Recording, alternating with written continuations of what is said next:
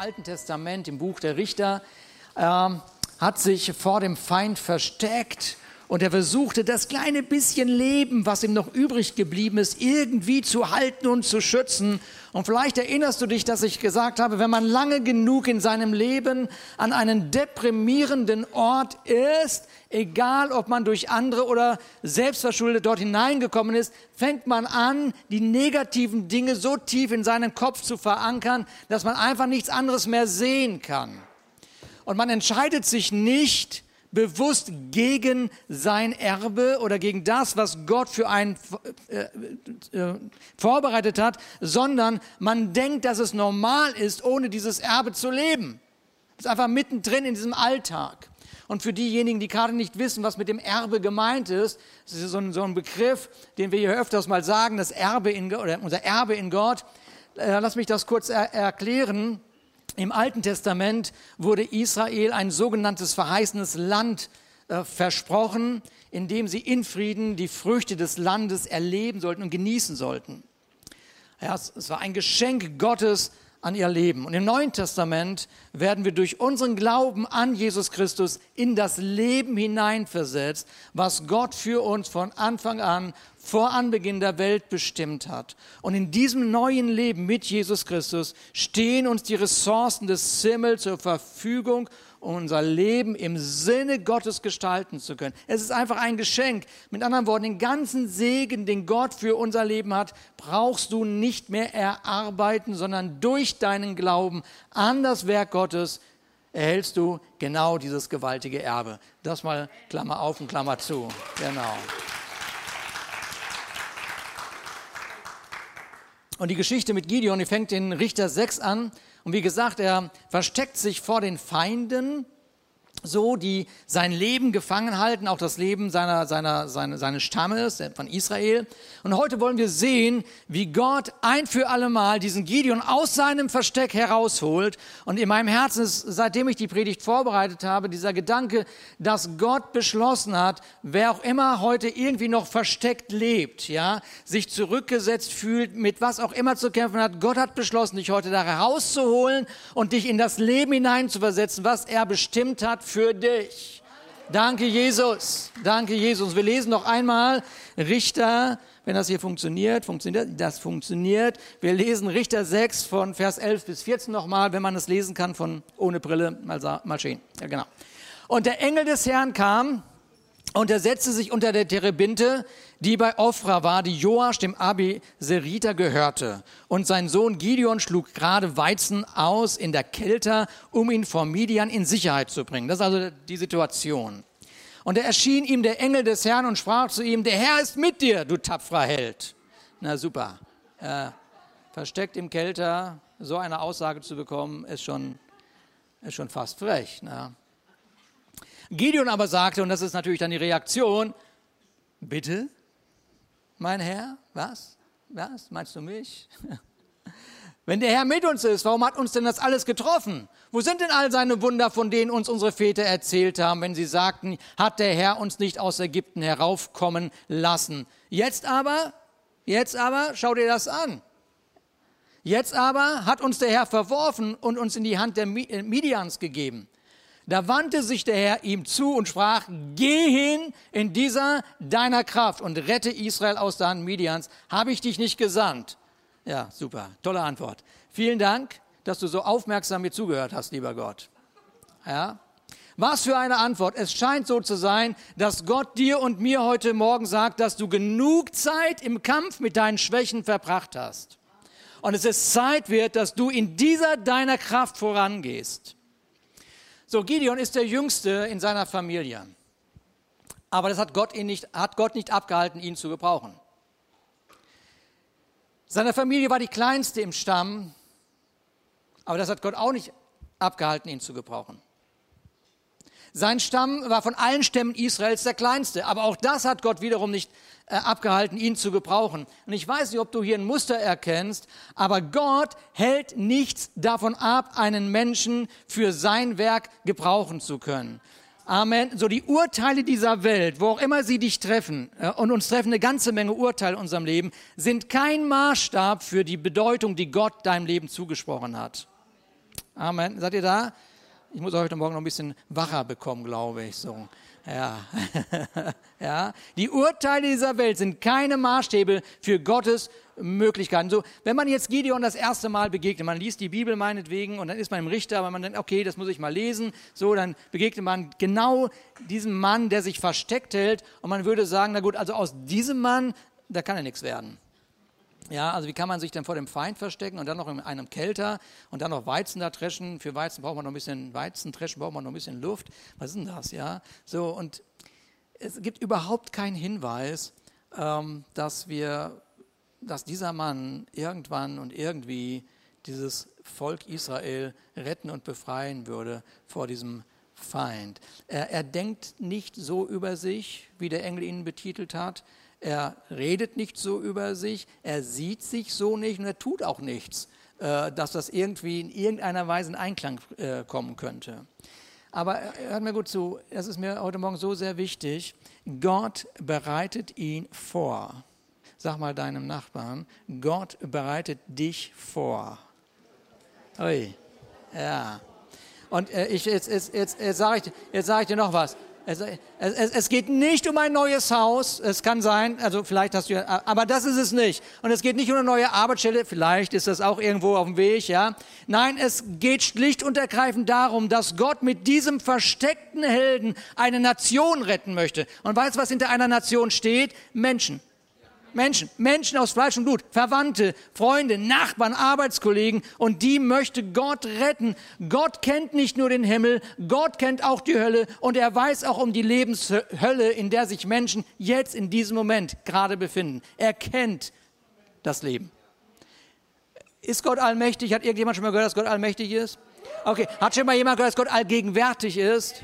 Okay, ich meine, wenn man das nur ein bisschen glauben könnte, dann wüsste man auch, dann, dann, dann, dann weiß man auch, dass er die Lebensumstände kennt, dass ihm die bewusst sind. Die sind ihm bewusst. Und dann ist die Frage, wo bist denn du, lieber Gott? Und das gucken wir uns jetzt an, wo er ist. So, Gott bereitet sich also ein Werkzeug vor. Und ich weiß nicht, wie sich das für dich anfühlt, wenn du hörst, dass Gott dich gerade jetzt für sein Werk vorbereitet. Ich meine, im Moment äh, sitzt du erstmal auf dem Stuhl, das ist schon mal ganz gut. So, ja, so und denkst, okay, wo bereitet er mich vor? Es fühlt sich nicht gerade so an, als wenn ich trainiert werden würde für irgendwas Großes. So, ja. Nee, nee, du, du, du merkst, du bist einfach in deinem Alltag der sich nicht nach Vorbereitung anfühlt, sondern einfach nach Alltag. Alltag. Vorbereitung ist was anderes, denkst du. Vorbereitung ist irgendwie, wenn, wenn es irgendwie fromm sein soll, Bibelschule oder so. Oder Mission oder Gottesdienst kommen oder irgend sowas, ja. Schaut, ich habe angefangen vor längerer Zeit, von, vor langer Zeit schon, in meinem Leben immer mehr die Einstellung zu übernehmen, dass alles, was ich gerade erlebe oder tue, eine Vorbereitung ist, durch die Gott wirken wird. Denn wenn Gott wirklich, denn Gott wirklich, wenn Gott wirklich souverän ist, wenn Gott wirklich allmächtig ist, wenn Gott wirklich einen Plan hat, dann werden alle Dinge zu meinem Wohl wirken müssen. Zu meinem Wohl. Warum? Weil die Bibel genau das sagt, weil er uns liebt. Weil er uns liebt. Ah, das ist da. Danke für den Hinweis. So ist besser? Danke. Weil er uns liebt und weil er mich berufen hat. Weil er mich berufen hat. Und ich habe heute Morgen in der Vorrunde das schon mal erwähnt, weil wir auch gestern Abend mit Konrad und Justine darüber gesprochen haben. So, wisst ihr, wenn man, wenn man Gott begegnet, okay, das Erste, was, was du erlebst, ist, dass seine Liebe deinem Leben begegnet. Ja, und falls du einem Gott begegnet bist ohne Liebe, dann ist es nicht der Gott, an den wir glauben. Okay, so, das ist mal das Erste. Und dann öffnet sich plötzlich eine Welt, die es vorher für dich nicht gab. Und die Welt, in die Gott dich hineinführt, Stück für Stück, ist eine Welt, die einfach groß ist groß. Unvergleichlich. Nicht zu vergleichen mit all dem Großen, was auf dieser Erde passieren kann oder was man großartig finden würde. Und die Gefahr ist, dass du die ganze Zeit denkst, okay, das Große kommt, das Große kommt, das Große kommt, das Große kommt, das Große kommt. Wann kommt denn das Große? Und wann, wie, wie heißt denn das Große? Und irgendwann bist du so ein Stück weit ausgelaugt, weil du die ganze Zeit auf was Großes wartest. Irgendwas Großes soll kommen. Irgendetwas, was Gott tun möchte. In den in frommen Kreisen nennt man das Erweckung oder Reformation oder was auch immer. Aber das Allergrößte, das Allergrößte, was Gott auf seinem Herzen hat, ist nicht eine Erweckung. Das Allergrößte, was Gott auf seinem Herzen hat, ist nicht eine Reformation. Das Allergrößte, was Gott auf seinem Herzen hat, ist nicht, dass Tausende von Menschen hier in diesen Raum kommen. Das Größte, was Gott auf seinem Herzen hat, ist, dass du in das Bild seines Sohnes verändert wirst. Amen. Amen. Okay, das ist das Größte, was Gott dieser Welt bietet. Und zwar durch dein Leben. Durch dein Leben und durch mein Leben. Und welchen Charakter ich mir auch immer in der Bibel anschaue, die meisten Charaktere und Geschichten in der Bibel, die fangen nicht an, dass sie plötzlich mitten in einer großen Geschichte sind, sondern sie fangen an, indem Gott sie für ihren, in ihrem Alltag vorbereitet. Und das ist meinetwegen ein Wort, was er ihnen sendet, ein Bild, ein Traum, einen Menschen, einen Engel. Und hier hören wir, wie äh, der Engel Gideon anspricht und sagt, der Herr ist mit dir, du streitbarer Held. Nun nochmal, wer diesen, diesen verborgenen Helden sieht und ihn deshalb abstempelt und sagt, okay, das war's, verpasst den Sieg, den Gideon mit seinem Leben noch erleben wird. Er verpasst einen Mann des Glaubens. Er verpasst einen Mann des Glaubens, einen Mann, der mit ein paar hundert Menschen, 300 Männern, eine Vielzahl von Feinden in die Flucht schlägt, sage und schreibe mit einer Fackel und einer Posaune und Krug aus Ton. Das ist einfach alles verrückt. Aber nochmal, das ist ja genau das Verrückte. Ich meine, das ist doch das Verrückte. Gibt es einen Gott oder gibt es ihn nicht? Okay, ja gut, nun, wenn es Gott gibt, wenn Gott so groß, so gewaltig ist, dann kann er auch mit einer Posaune und einer Fackel und einem und ein Krug und was weiß ich irgendwas bewirken, was unserem Verstand einfach nicht zugänglich ist. Lass doch mal Gott Gott sein.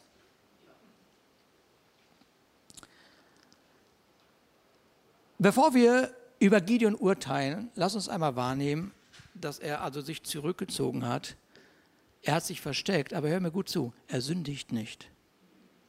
Okay, er, er, er sündigt nicht. Er hat sich versteckt. Er hat sich versteckt. Er hat sich nicht von Gott oder der Gemeinde zurückgezogen, um heimlich zu sündigen, sondern er lebt zurück von Gott und der Gemeinde, weil er angefangen hat, den Glauben an Gott in Frage zu stellen. Ein kleines bisschen. Fängt so ganz harmlos an, weil irgendwas nicht funktioniert hat. Und die Hand des Feindes, in der, in die, die ihn so gefangen hält, ja.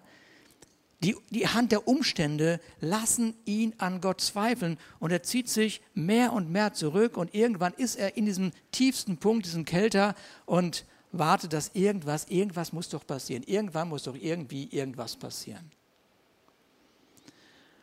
Und genau das beschreibt diese ganze Geschichte, die wir dort lesen könnten, dass Israel halt in dieser Hand der Midianiter äh, sich befanden. Das war der Feind, der sie immer dann beraubte, wenn sie gerade wieder Hoffnung geschöpft haben. So gerade so durchatmen. Jetzt ist alles wieder gut. Und dann war der Feind wieder da. Und wir sehen hier also nicht das Bild eines Menschen, der im Verborgenen sündigt, sondern das Bild eines Menschen, der schlicht und ergreifend einfach nur überleben möchte und in seiner Wahrnehmung in Bezug auf Gott ein Stück weit hin und her gerissen ist. Wie, wie ist jetzt Gott genau? Und es, er könnte zu den Christen gehören, die viele Jahre mit Gott unterwegs sind, sich aber ganz langsam zurückziehen, weil scheinbar das, was sie geglaubt haben, nicht zu greifen scheint und das Leben aber gleichzeitig immer anspruchsvoller wird und immer mehr, mehr, mehr Anfragen an, an, an das Leben stellen. Umstände fordern immer mehr Aufmerksamkeit.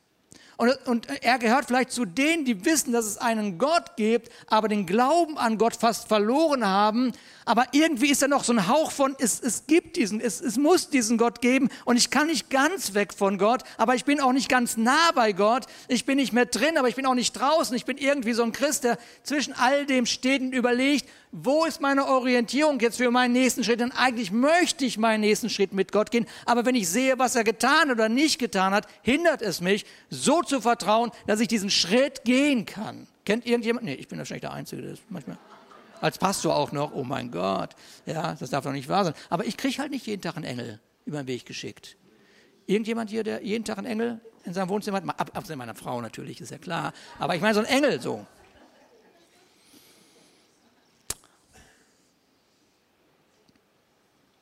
Hör gut zu. Nur weil du im Moment verborgen bist, heißt das nicht, dass du unbedeutend bist. Okay?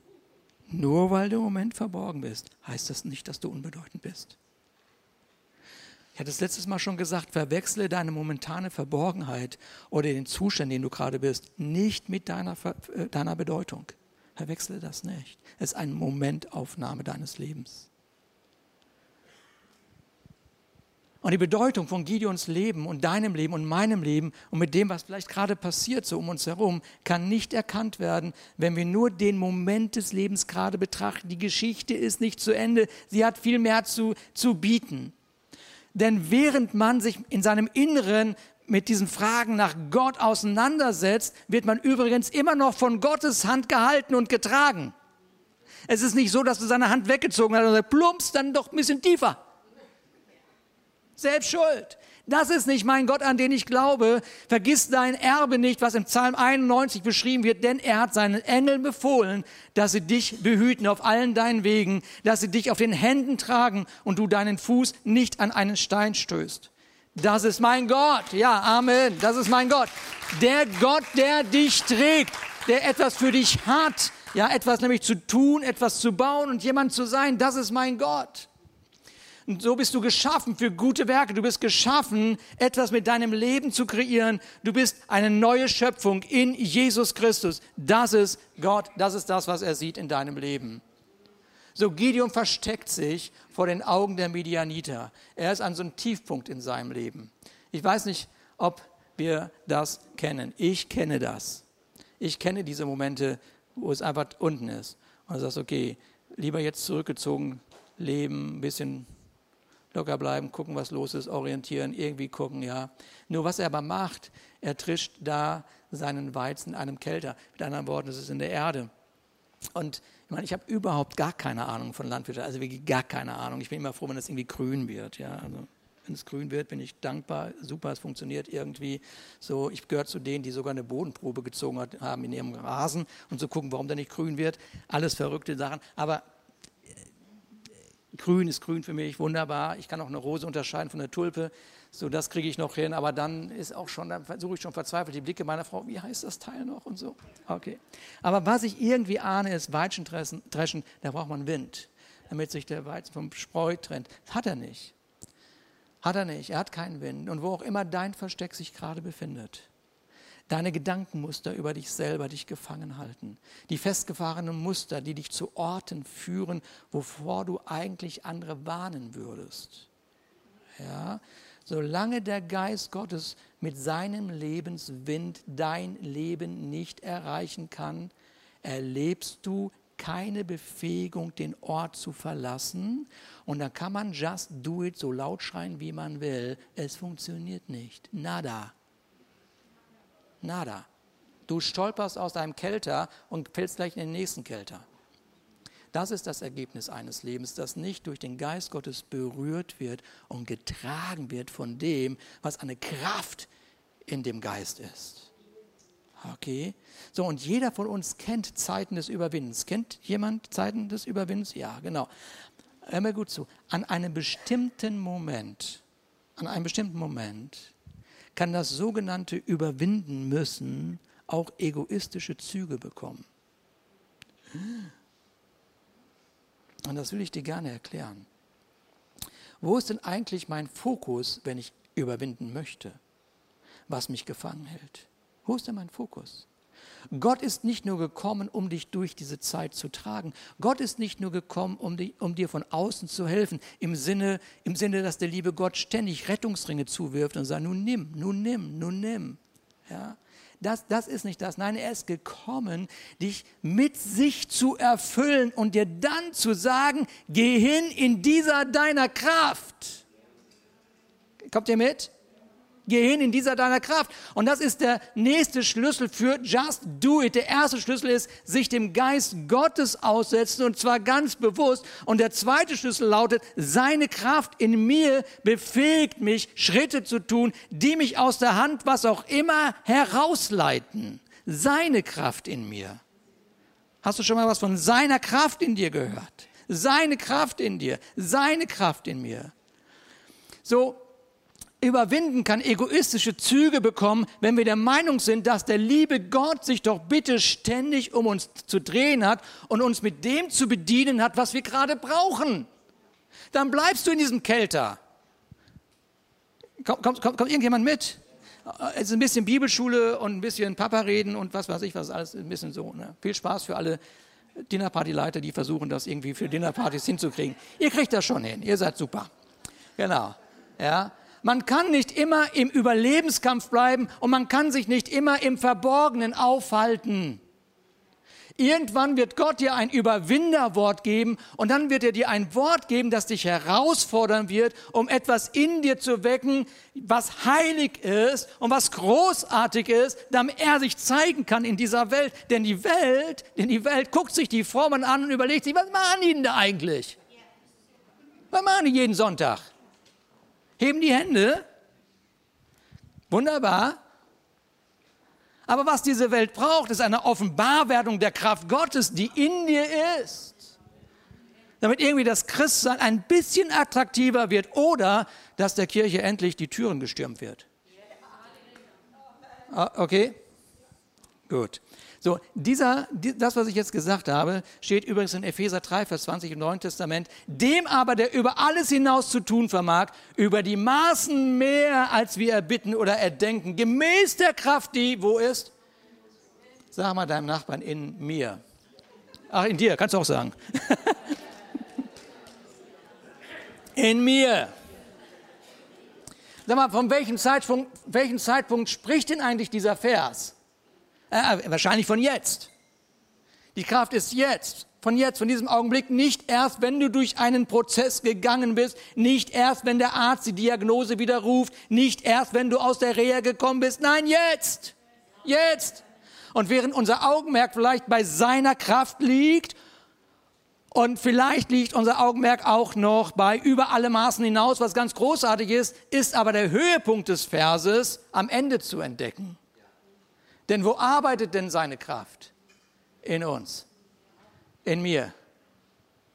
Und es geht gar nicht darum wahrzunehmen, dass es seine Kraft ist und nicht meine, sondern endlich wahrzunehmen, dass seine Kraft in uns wirkt.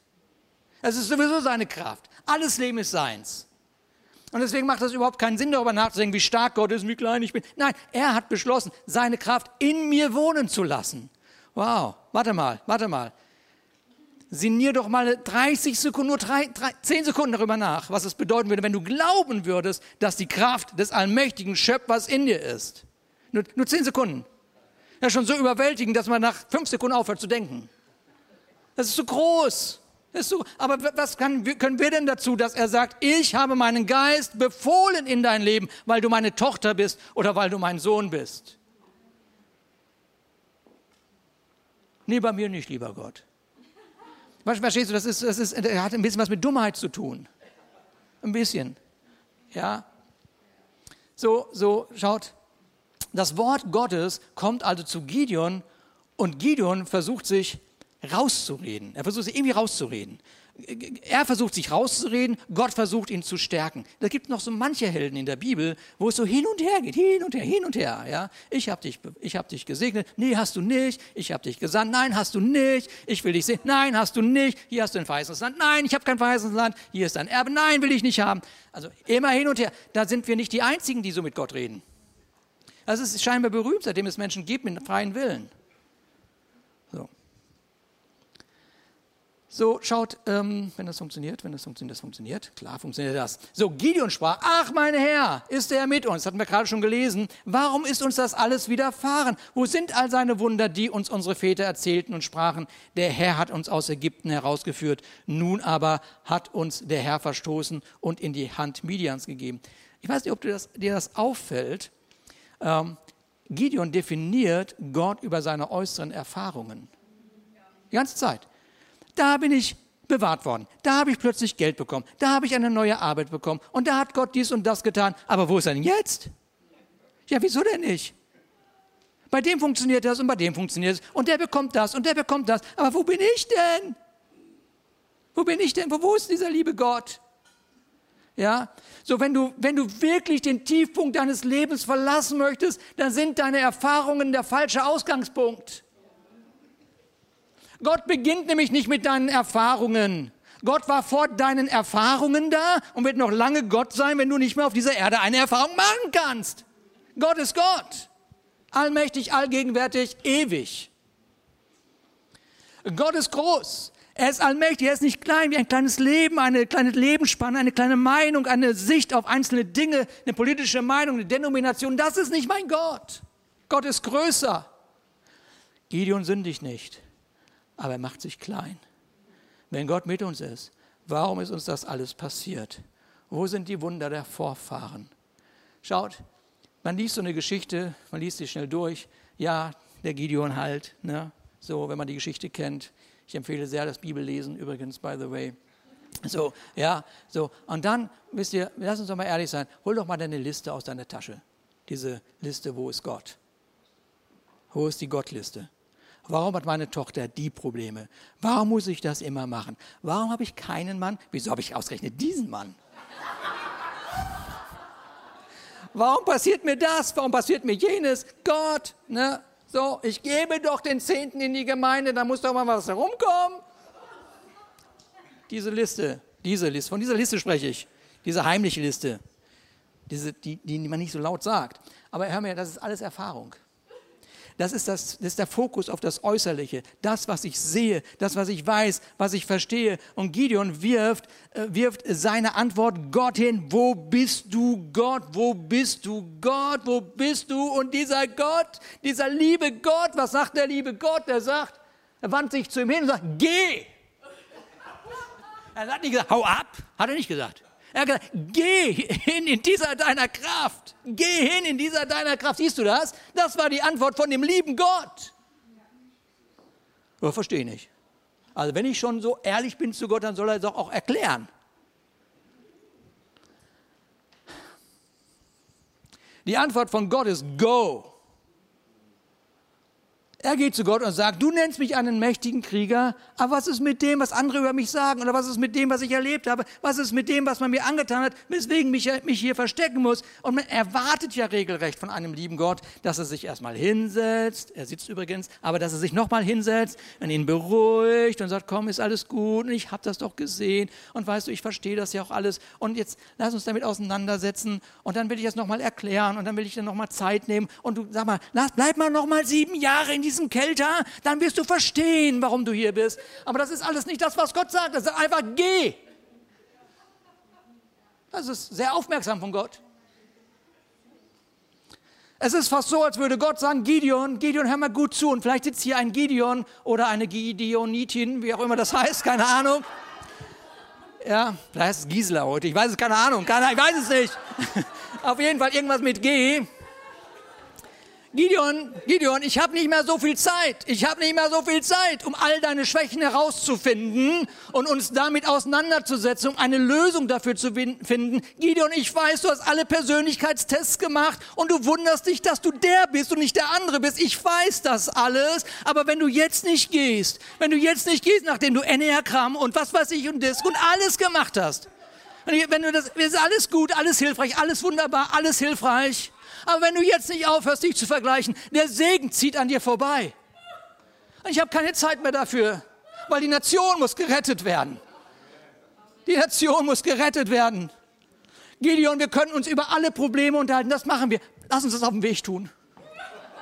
Aber nicht im Weinkelter. Lass uns auf dem Weg tun, da können wir uns unterhalten. Aber an einem bestimmten Moment nützt es nichts mehr, denn es ist alles gesagt und, es, und alles erläutern und alle Versuche, das bringt nichts mehr. Go! Was bringt es außer ein endloses Bewusstsein für die Schwächen, die man an sich sieht? Wofür hat Gott dich gerettet? Doch nicht, um dir eine größere Sensibilität für deine Verletzungen zu geben, sondern dir ein Bewusstsein zu geben, dass der, der in dir ist, größer ist als der, der in der Welt ist.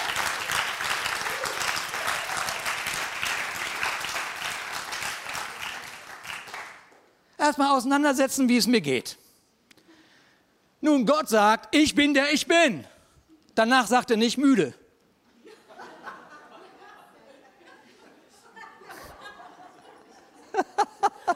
Hat er nicht gesagt. Er sagt, ich bin der ich bin. Und dann stellt er sich nach und nach vor, wer er ist. Der Erlöser, der Schöpfer, der Allmächtige. Chaka. Und deshalb, weil das so ist, ist die einzige vernünftige Antwort, die Gott Gideon geben kann, go. Chaka. Der Herr aber wandte sich zu ihm und sprach, geh hin in dieser deiner Kraft, du sollst Israel retten aus den Händen der Midianiter. Siehe, hallo, hallo, ich habe dich gesandt. Ich dachte, die Pastoren wären nur gesandt. Das Neue Testament nennt dich einen Botschafter, der anstelle von Jesus in diese Welt hineingeht. Und der, der dich gesandt hat, ist Jesus Christus höchst persönlich höchstpersönlich. Mehr Zuspruch, mehr Beistand, mehr Möglichkeiten kann man für sein Leben nicht bekommen. Mehr geht nicht. Sorry, mehr geht nicht. Mehr, mehr, mehr, mehr geht wirklich nicht. Ich habe alles versucht. Also, mehr geht nicht. Und das Problem liegt nicht in dem, was du alles hast durch ihn. Immer noch liegt das Problem daran, dass du nicht weißt, was du alles hast durch ihn. Schließ doch mal Frieden mit der Kraft, die in dir ist. Und höre auf, mit den Schwächen in dir zu verhandeln. Bist du da? Ich wiederhole das.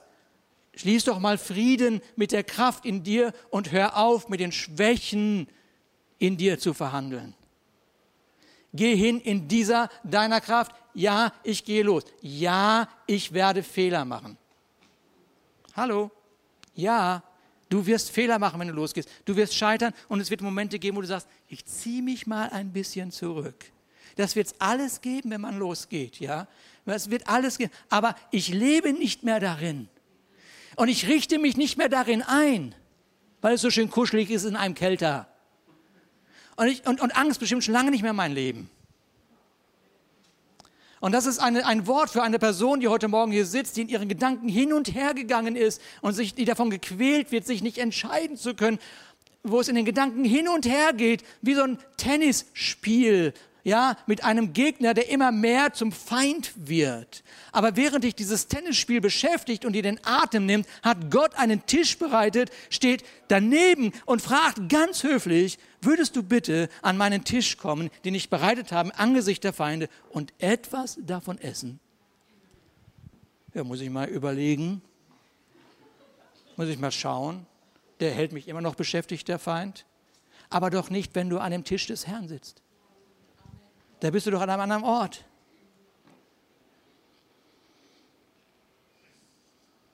Man kann immer so weitermachen, versteht ihr? Man kann immer so weitermachen, aber heute musst du Frieden mit der Kraft Gottes in dir schließen. Du musst Frieden schließen mit der Kraft Gottes, die in dir ist.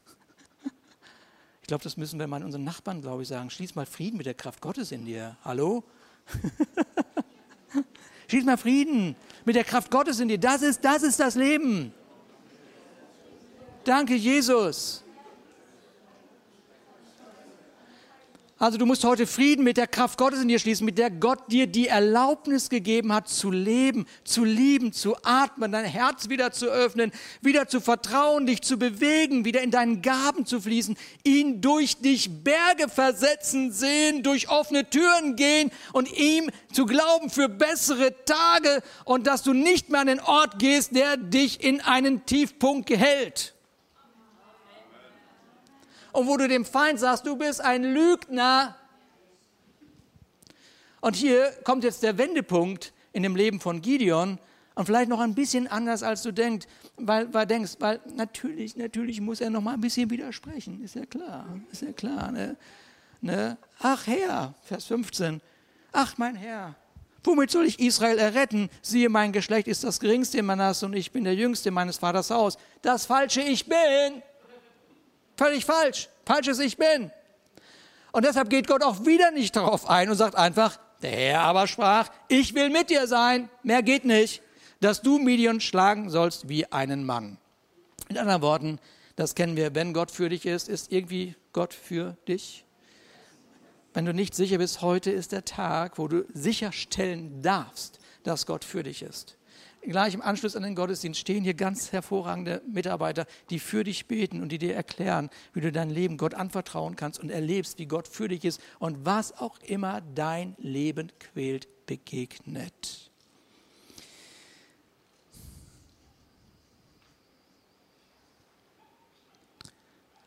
Jetzt kommt so ganz langsam eine Überzeugung, so ganz langsam, eine ganz langsame Überzeugung.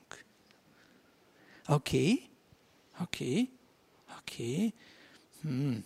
Also wenn ich tatsächlich Gunst in deinen Augen gefunden habe, gibt es irgendjemand, der Gunst bei Gott hat? Okay, okay, okay. So gib mir ein Zeichen, dass du es bist, der mit mir redet. Äh, ich, ich, ich ahne dieses Lächeln. Da steht ein Engel vor dir und du sagst, lieber Gott, gib mir ein Zeichen. Als wenn jeden Tag ein Engel vor der Tür steht, ne? Es ist erstaunlich. Aber auch das kenne ich irgendwie. Oh Gott, gib mir doch bitte ein Zeichen irgendwie. Es wäre doch nicht so schlecht. Und ich kann öfters mal ein Zeichen gebrauchen. Glaub mir das. Öfter. Ja. Öfter. So, jetzt, jetzt, jetzt müsst ihr nochmal richtig konzentriert zuhören, weil jetzt geht es richtig tief in die Bibel hinein. Wir, wir, wir springen jetzt in etwas hinein, was atemberaubend ist. Habe ich euch.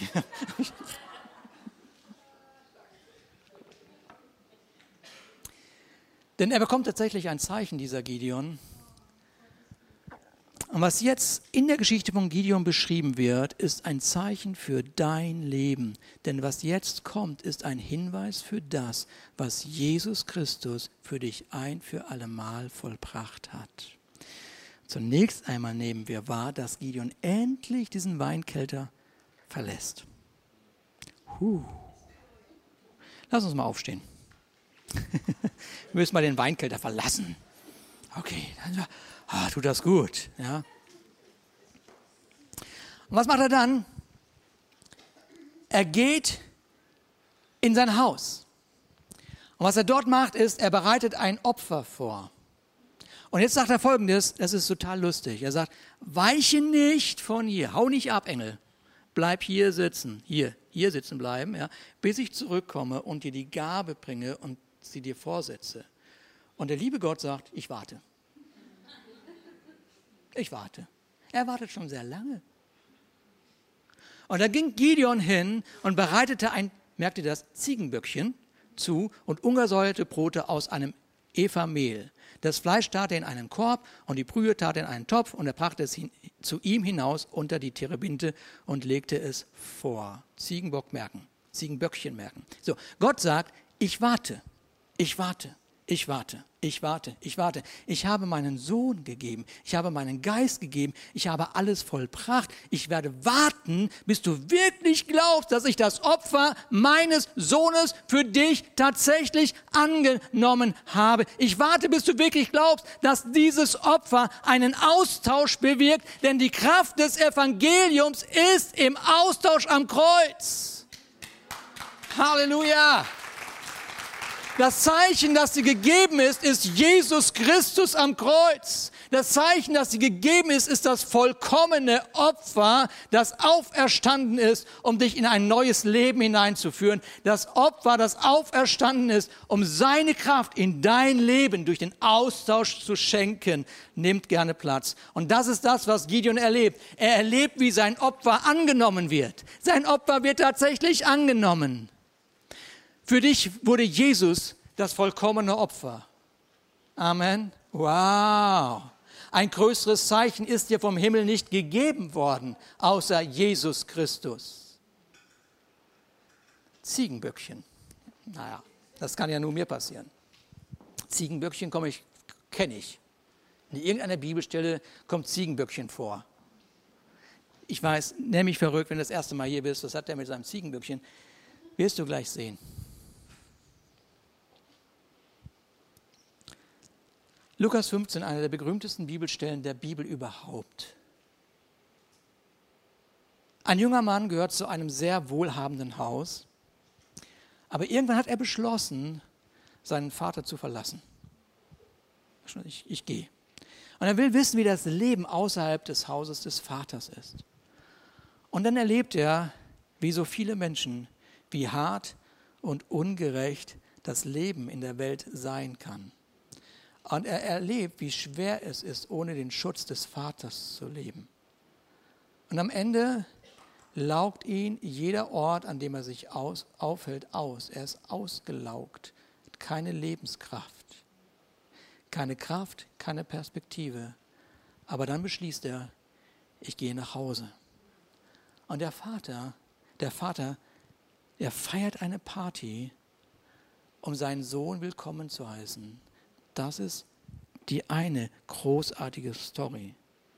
Der Sohn kommt nach Hause aus einem ausgelaugten Leben, um von dem Vater wieder erfüllt zu werden. Aber da ist der ältere Bruder, der das Ganze sieht. Und der ist wütend. Er ist wütend. Er ist wütend. Er wurde zornig, heißt es. Ja gut, was heißt? Er wollte nicht hineingehen. Er ist zornig. Er wollte nicht hineingehen. Er hat einen Blick für seinen Vater und er will nicht hineingehen. Und vielleicht bist du nicht zornig, aber vielleicht willst du auch nicht mehr hineingehen in das, was Gott für dich vorbereitet hat. Warum gehst du nicht in das Haus des Vaters? Warum nicht voller Glauben, Zuversicht und Hoffnung in die nächste Phase deines Lebens gehen? Warum gehst du da nicht hinein? Denkst du immer noch, dass du nicht würdig genug bist? Aber dafür ist das Blut von Jesus geflossen und wir könnten den ganzen Tag Gründe vorbringen, warum wir nicht würdig sind, warum was los ist. Gott hat dich aber gar nicht danach gefragt. Er ist einfach gekommen. Und genauso wie der Sohn sich geweigert hat, hineinzukommen, hat der Vater entschieden, zu seinem Sohn zu gehen. Auch zu dem, der sich geweigert hat, auch der Sohn erlebt eine Begegnung mit dem Vater. Und der Vater geht zu ihm hin. Und das ist vielleicht das Bild eines Gottes, der vom Himmel herabkommt, um für Sünder zu sterben und sein Blut zu vergießen für jemand, der gegen ihn gesündigt hat. Oder vielleicht ist das das Bild des Engels, der in einem Weinkelter spricht und einen Gott offenbart äh, und, und, und äh, der, der diese Schwachheit sieht, nicht verharmlost, aber auffordert, gehe hin in dieser deiner Stärke, deiner Kraft. Und jetzt kommt diese Aussage von dem Sohn. Aber er hielt seinem Vater vor, so viele Jahre diene ich dir jetzt schon, habe mich nie einer deinen Anordnung widersetzt und doch hast du mir nie einen Ziegenbock gegeben. Du hast mir nicht das Opfer gegeben. Das Opfer von Jesus reicht nicht aus.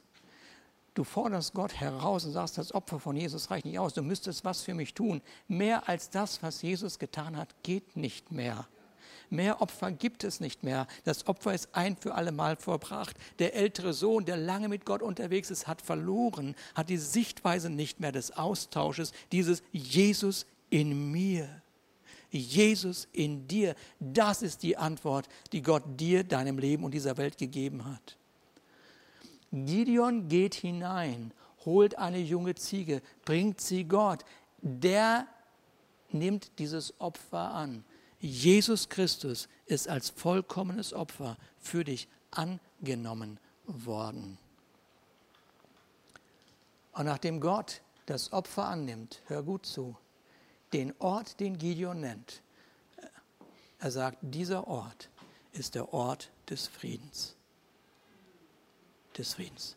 Da, wo du ruhst, im Austausch an das vollbrachte Werk von Jesus Christus, das ist der Ort des Friedens, der Ruhe, der Wiederherstellung, der Liebe, der Gnade, der Vergebung, der Gerechtigkeit, der Stärke.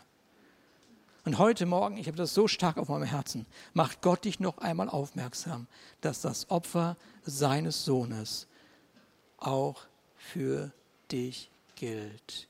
Welche Listen du auch immer trägst, welche Erlebnisse du auch immer hast. Heute ist der Moment, wo Gott sagt, komm hinein. Kind, du bist alle Zeit bei mir und alles, was mein ist, das ist dein. Geh hin in dieser deiner Kraft. Danke, Jesus. Lass uns aufstehen. Danke, Jesus. Danke, Jesus. Danke, Jesus. Oh Vater. Danke, Jesus. Vater, ich danke dir für jeden, der hier heute Morgen ist. Du, du, du, hast, du hast beschlossen, dich dieser Welt zu zeigen durch deinen Sohn. Und durch jeden, jede einzelne Person, in der du Wohnung machen konntest und kannst. Und siehst jeden, der hier ist, der dich erkannt hat als einen gewaltig guten Gott, der glaubt, dass du deinen Sohn gesandt hast. Hier sind wir, Vater, und wir bitten dich für diese Welt. Wir bitten dich für unsere Nachbarn, Freunde. Wir bitten dich für unser eigenes Leben, Vater, da wo wir uns versteckt halten. Herr, du siehst die Gründe. Ich danke dir, Vater, dass wir das Opfer sehen, den Austausch sehen, das gewaltige Werk von Jesus und dass das uns befähigt, just do it zu leben. Danke, Jesus. Just do it. Weil er, der in mir ist, größer ist. Weil der Austausch am Kreuz, mein altes Leben auf Jesus, das neue Leben von Jesus auf mein Leben, größer geht nicht.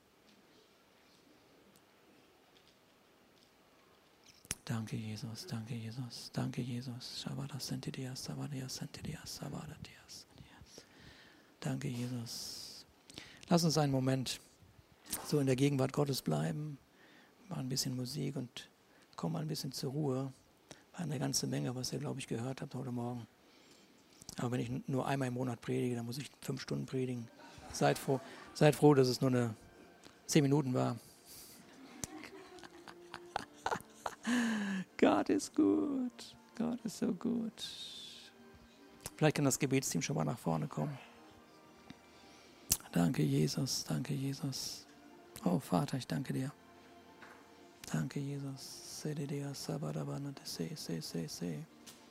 Sehr, sehr gut. Danke, Jesus. Da und da.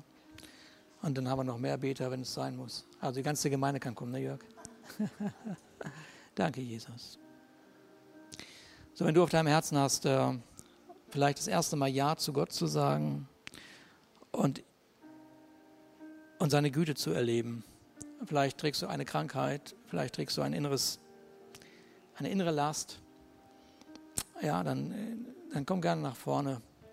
Lass dich segnen und lass dir erklären, wie du Frieden mit Gott schließen kannst. Ja. Aber vielleicht bist du auch hier, weil du so ein verborgener Held bist. Ja. Und äh, vielleicht wäre es dann nötig zu sagen, okay, weil ich in diesem Austausch lebe, gehe ich jetzt diesen Schritt. Ich gehe diesen Schritt und vielleicht magst du dann nach vorne kommen und dich segnen lassen. Ja, für diesen Schritt, was auch immer das für dich bedeutet oder wo es auch immer hingeht.